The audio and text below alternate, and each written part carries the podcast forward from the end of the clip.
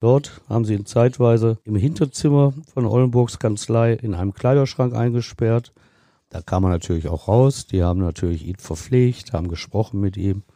Aber es war natürlich ein Martyrium für den Theo Albrecht. 17 Tage sollte es dauern. Der Gerichtsreporter. Spektakuläre Verbrechen aus NRW. Ein Podcast der WAZ, WP, NRZ und WR. Hallo und willkommen zu einer neuen Podcast-Folge. Stefan Wette ist seit gut 35 Jahren Gerichtsreporter für die Funke Mediengruppe und erzählt uns hier von außergewöhnlichen Kriminalfällen aus der Region. Hallo Stefan. Hallo Brinja. Du erzählst uns heute eine Geschichte aus Essen, die Geschichte der Albrecht-Entführer. Albrecht, das sind die Brüder Theo und Karl, die Gründer der Aldi-Discounter. 1971 wird Theo entführt von einem Düsseldorfer Rechtsanwalt und seinem Mandanten. Warum die Entführung erst beim dritten Versuch klappt, wie Theo Albrecht wieder freikommt und warum beim Prozess im Gerichtssaal auch sehr viel gelacht wird, das erfahrt ihr heute hier. Ich bin Brinja Bormann. Hallo und willkommen zum Podcast. Die Geschichte beginnt in Essen-Schonnebeck. 1946 übernehmen hier die Brüder Albrecht das Lebensmittelgeschäft ihrer Eltern und bauen es zum Discounter mit Filialen aus. Heute beschäftigt das Unternehmen weltweit mehr als 200.000 Mitarbeiter in rund 10.000 Filialen. Warum hat das Konzept so einen Erfolg? Weil es eine völlige Abkehr ist von dem, was Verkauf vorher war. Das ist eine Idee, die aus Amerika herübergekommen ist und die beiden Brüder haben das als eine der ersten in Deutschland verwirklicht. Dieses Konzept war nämlich in spartanisch eingerichteten Läden die Waren direkt aus der Packung anzubieten. Also in diesen Läden waren die Paletten und darauf stapelte sich die Ware und wurde von den Kunden dann so mitgenommen.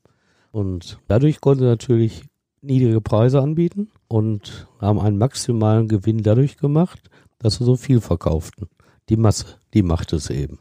Und da haben sie sich eben abgesetzt vom üblichen Einzelhandel, wie es vorher war. Und die Arbeitseinstellung dieser beiden Patriarchen Theo und auch Karl Albrecht sorgte mit dafür, dass sie so erfolgreich wurden. Man sieht das auch daran, dass Theo Albrecht meist als letzter die Zentrale verließ. Was sind Theo und Karl Albrecht allgemein so für Typen? Eigentlich ganz bodenständige Menschen, so wie das Ruhrgebiet sie zuhauf hervorgebracht hat. Besonderheit bei den beiden ist vielleicht noch, dass ihnen ein gewisser Geiz nachgesagt wird. Positiv reden manche auch von Sparsamkeit. Aber wie sonst soll man so ein Imperium aufbauen? Vom Geld ausgeben? Ja wohl kaum. Bodenständig waren sie, auch wenn sie nachher, als sie reich waren, Villen im noblen Stadtteil Bredeney hatten. Aber eine Frau, die im Privathaushalt eines der Aldi-Gründer arbeitete, die hat meiner Mutter mal erzählt, was für einfache Leute das seien. Dass sie nur einen Topf kochen müsse, mehr verlangten die gar nicht. Da seien die mit zufrieden. So leben Milliardäre halt. Ja, und dann hat mal ein Klempner bei mir gearbeitet und der hatte erzählt, dass er auch in Bredeney in einer Albrecht-Villa gearbeitet hat. Sagte, es war ein warmer Tag, ich hatte Durst und bekam nichts zu trinken. Und da habe ich irgendwann dann Frau Albrecht gefragt, wo ist denn hier der nächste Weg zum Kiosk, damit ich Wasser bekomme? Und da hat sie mir kein Wasser gebracht, sondern hat mir den Weg genau beschrieben, wie ich zum Kiosk komme. So sparsam sind die Albrechts. Ein ganz anderer Typ scheint Heinz-Joachim Ollenburg aus Düsseldorf zu sein. Wer ist dieser Mann? Ein Rechtsanwalt ist das. In Düsseldorf, da ist man nach außen hin ja nicht ganz so sparsam wie bei uns im Ruhrgebiet. Da zeigt man auch schon mal gerne seinen Reichtum, wenn wir mal diese Klischees pflegen. Und so war auch der gute Herr Ollenburg. Der hatte eine Kanzlei mitten in der Düsseldorfer Innenstadt. Die hat natürlich auch einiges an Miete gekostet. Und er hatte Geldprobleme, weil er eben durch seine Arbeit seinen Lebensstil nicht finanzieren konnte. Der gute Heinz-Joachim Ollenburg, der war hinter der Fassade auch ein ganz anderer Mensch als dieser seriöse Rechtsanwalt. 47 Jahre alt war 1971, aber er soll schon in der Schule große Schwierigkeiten gehabt haben. Sein Abi hat er nicht abgelegt, sondern ein Abiturzeugnis gefälscht. Das Jurastudium und auch die Zulassung als Rechtsanwalt, das war so alles auf Lug und Trug aufgebaut. Ein weiterer wichtiger Name in der Geschichte ist Paul Krohn. Wer ist das? Das ist der Mandant von Heinz-Joachim Ollenburg. Und Der hatte nicht das Laster von Ollenburg geteilt, der viel Geld auch in Spielcasinos verjubelt hat. Aber der Paul Krohn, der brauchte auch immer Geld, auch für seine Familie. Der war damals ein bisschen jünger, 39 Jahre alt. Und der hat sein Geld nicht ganz legal verdient als Einbrecher und als Tresorknacker. Sein Spitzname Diamanten Paule, den hat er sich also durch harte körperliche Arbeit erworben. Und die beiden, die haben eine Gemeinschaft gebildet. Diamanten Paule, der hat das nachher erzählt, dass es eine sehr ungleiche Gemeinschaft gewesen sei. Denn wenn er zum Beispiel mal wieder im Knast war, dann hat er seine Beute vorher bei Ollenburg deponiert und als er wieder freikam, da hatte der das Geld schon längst ausgegeben. Aber die beiden sind zusammengeblieben und irgendwann sind sie auf die Idee gekommen, jetzt einen richtig dicken Coup zu landen, nämlich so viel Geld, dass man sich zur Ruhe setzen könne. Wie werden die beiden denn auf Theo Albrecht aufmerksam? Durchs Lesen. Die haben sich also überlegt, wie können wir an so viel Geld auf einmal kommen und haben sich gedacht, Entführung ist das Einfachste. Und es muss natürlich eine reiche Person sein. Und dann hat der Ollenburg Bücher gelesen. Heute lesen wir ja auch manchmal die Liste der weltweit reichsten Männer und Frauen. Und sowas gab es in den 70er Jahren auch schon. Das eine Buch hieß Männer, Mächte, Monopole. Das andere hieß Die Reichen und die Superreichen in Deutschland. Und in beiden tauchte Theo Albrecht als Multimillionär auf. Und von Düsseldorf weit entfernt ist Essen ja auch nicht. Ollenburg plant also, eine reiche Person zu entführen. Kann er das in Ruhe planen oder drängt da die Zeit?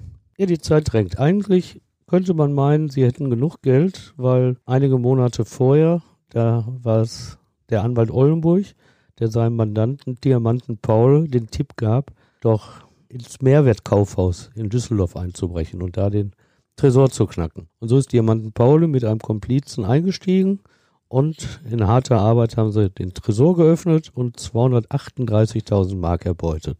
Damals wirklich viel Geld.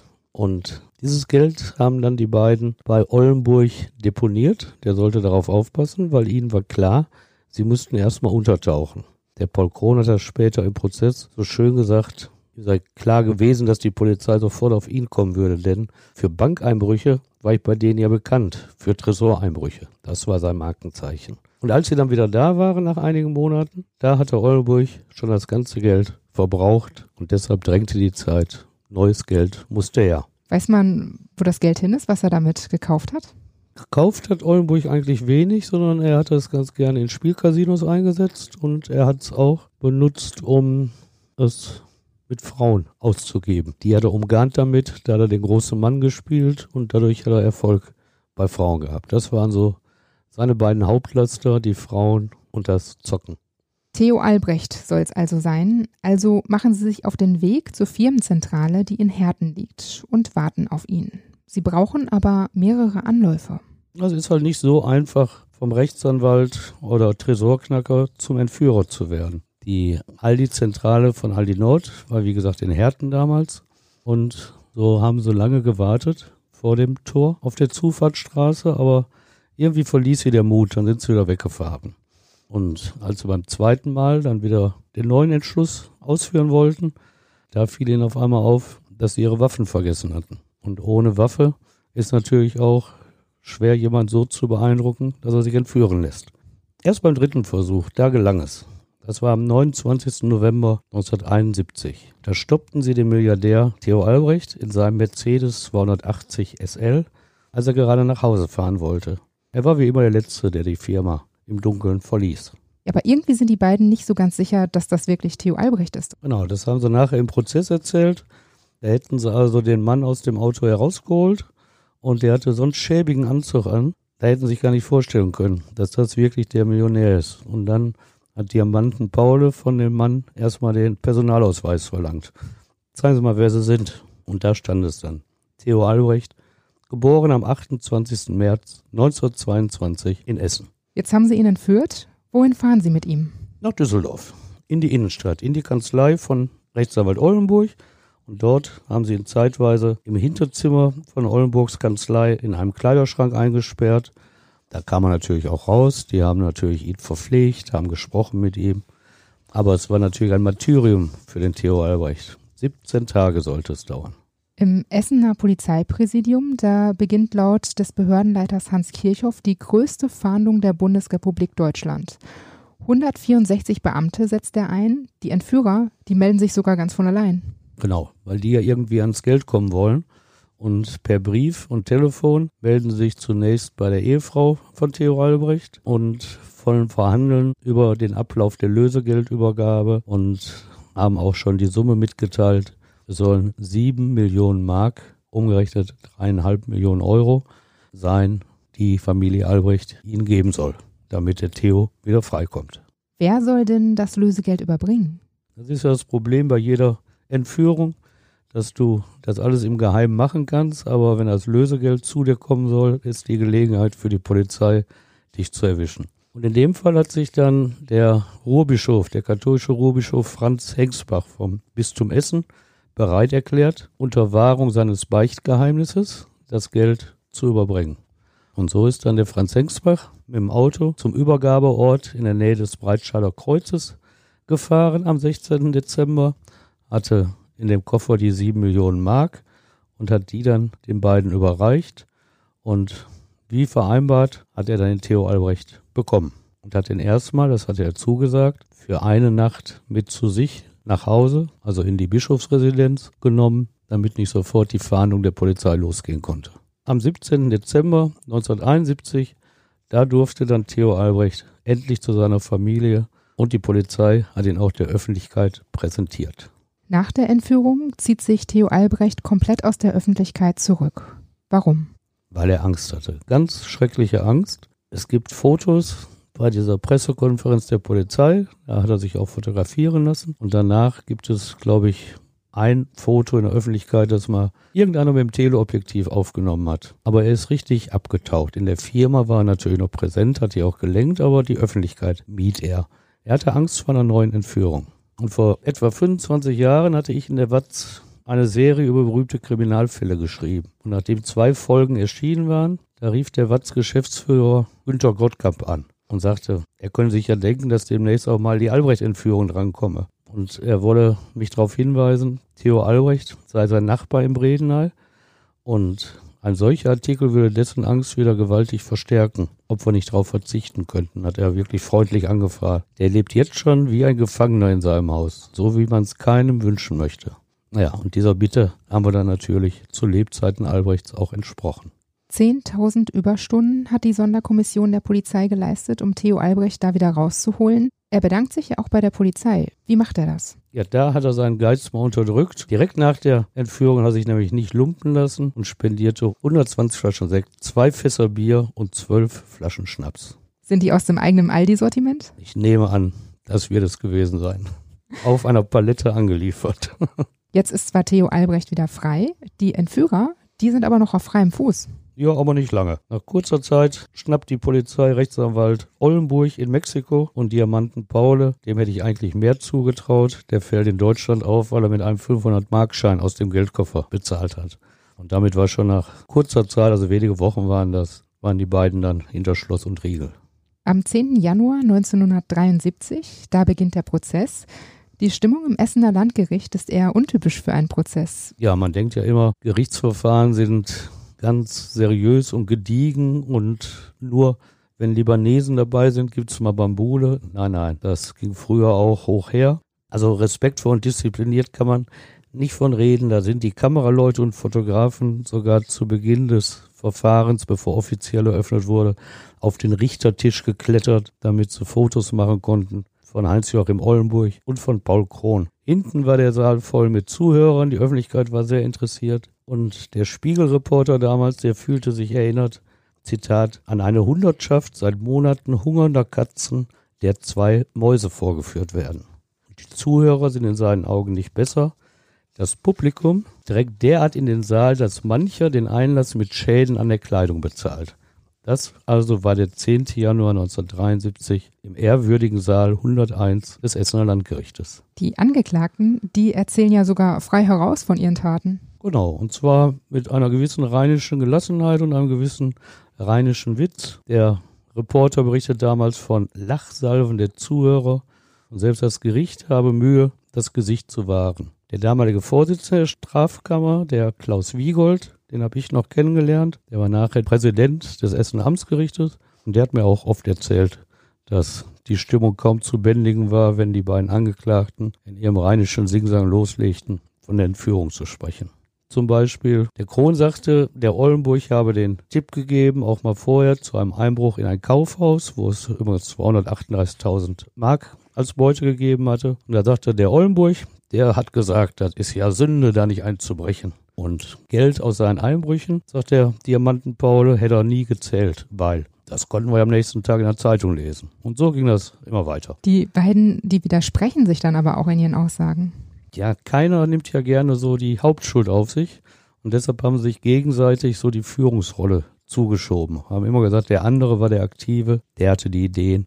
Ich wollte ja eigentlich gar nicht so, aber der hat mich gedrängt. Und der Diamant Paule sagte, er sei so untergeordnet gewesen. Denn dass er als Tresorknacker so einen Kontakt zu einem Rechtsanwalt hat, das, Zitat, das hebt doch das Selbstvertrauen, Herr Vorsitzender. Und Ollenburg sagt, der Anwalt, er sei von Kron gedrängt worden. Es sei damals auf Weihnachten zugegangen und Kron habe unbedingt Geld gebraucht, um zum Fest Fahrräder für seine Kinder kaufen zu können. Kron sagt aber, er habe nur 10.000 Mark von den insgesamt 7 Millionen bekommen. Ja, und das ist nie aufgeklärt worden. Nach der Festnahme hat der Rechtsanwalt Ollenburg direkt gesagt, wo er seinen Beuteanteil hat. Der ist dann auch zurückgegangen an Theo Albrecht. Und der Kron hat gesagt, der Ollenburg hat mir nur 10.000 Mark gegeben. Mehr habe ich nie gesehen. Und da ist dem Ollenburg im Prozess der Kragen geplatzt. Da sagt er, das ist ja bestechend, was du da erzählst. Hier das arme Lämpchen und dann der böse Rechtsanwalt. Aber so war es alles nicht. Was erzählt denn Ollenburg über Theo Albrecht? Also er sagt, man hätte sich ganz gut verstanden, hätte viele Gespräche geführt. Und dann sagt er aber, Albrecht war derjenige, der mit dem Geld angefangen hat. Und der hat immer über Brutto und Netto gesprochen. Und irgendwann hätten sich auf sieben Millionen Mark geeinigt. Da kann man seine Zweifel dran haben. Denn warum entführt man Menschen? Weil man Geld haben will. Also wird schon der Ollenburg angefangen haben. Und am zweiten Prozesstag hat er dann auch diese Version wieder zurückgenommen und hat eigentlich das bestätigt, dass Albrecht da das Opfer war. Am ersten Tag hat er noch gesagt, dass Albrecht so an Geld gedacht hat, Herr Richter, das war mir unsympathisch. Aber das hat ihm sicherlich keiner abgenommen im Gericht. Die Entführer werden für die Tat bestraft. Wie lautet denn das Urteil? Jeder der beiden bekommt achteinhalb Jahre Gefängnis, weil man nicht aufklären konnte, wer jetzt wirklich der Chef im Ring war. Bei den beiden wurde zugunsten des jeweiligen Angeklagten immer gesagt, dass der andere die Führungsrolle hatte. Theo Albrecht, der geriet nochmal in die Kritik, weil er hatte jetzt ja von den sieben Millionen Mark aus seinem Vermögen im Grunde dreieinhalb nicht wiederbekommen und hat dann versucht, das als Betriebsausgabe bei der Steuer geltend zu machen. Aber damit hat er beim Finanzamt und beim Finanzgericht Düsseldorf keinen Erfolg gehabt. Die sagten, da sind keine Betriebsausgaben. Aber fürs Image von Albrecht war das schlecht. Ich erinnere mich noch, dass da immer geschrieben wurde, dass da der reiche Mann das auf die Steuerzahler übertragen wolle. Das könne ja nicht sein. Theo Albrecht soll ja auch Paul Krohn einmal im Jahr angerufen haben. Worüber haben die da gequatscht? Ja, wahrscheinlich über Weihnachtsfeste und wie die Fahrräder für die Kinder sind. Also der Albrecht hat das natürlich, der hat ja auch Rechtsanwälte zur Hand. Er hat beiden Angeklagten Zahlungsbefehle gerichtliche zustellen lassen, aber da die nichts hatten, haben sie nicht gezahlt. Und Krohn, der in ärmlichen Verhältnissen starb, der erzählte auch mal, ja, er erzählte auch, dass die Entführung der größte Fehler seines Lebens war, aber er erzählte eben auch, dass einmal im Jahr Theo Albrecht ihn angerufen habe. Und er hätte dann immer wissen wollen, wo sein Geld ist. Aber das war dem Paul Kroner sehr unangenehm. Er hat ihn dann abgewimmelt und sagte auch mal, ich habe ihm gesagt, ich will kein Treffen mit Ihnen, das ist mir unangenehm. Wie geht denn die Geschichte eigentlich zu Ende? Was wird aus Theo Albrecht und den Entführern? Theo Albrecht hat ein langes Leben eigentlich gehabt. Er ist dann 2010 gestorben. Ja, und die beiden Entführer, die haben ein bisschen länger gelebt, die waren ja auch jünger, die sind beide Anfang 2017 im Abstand von wenigen Monaten gestorben.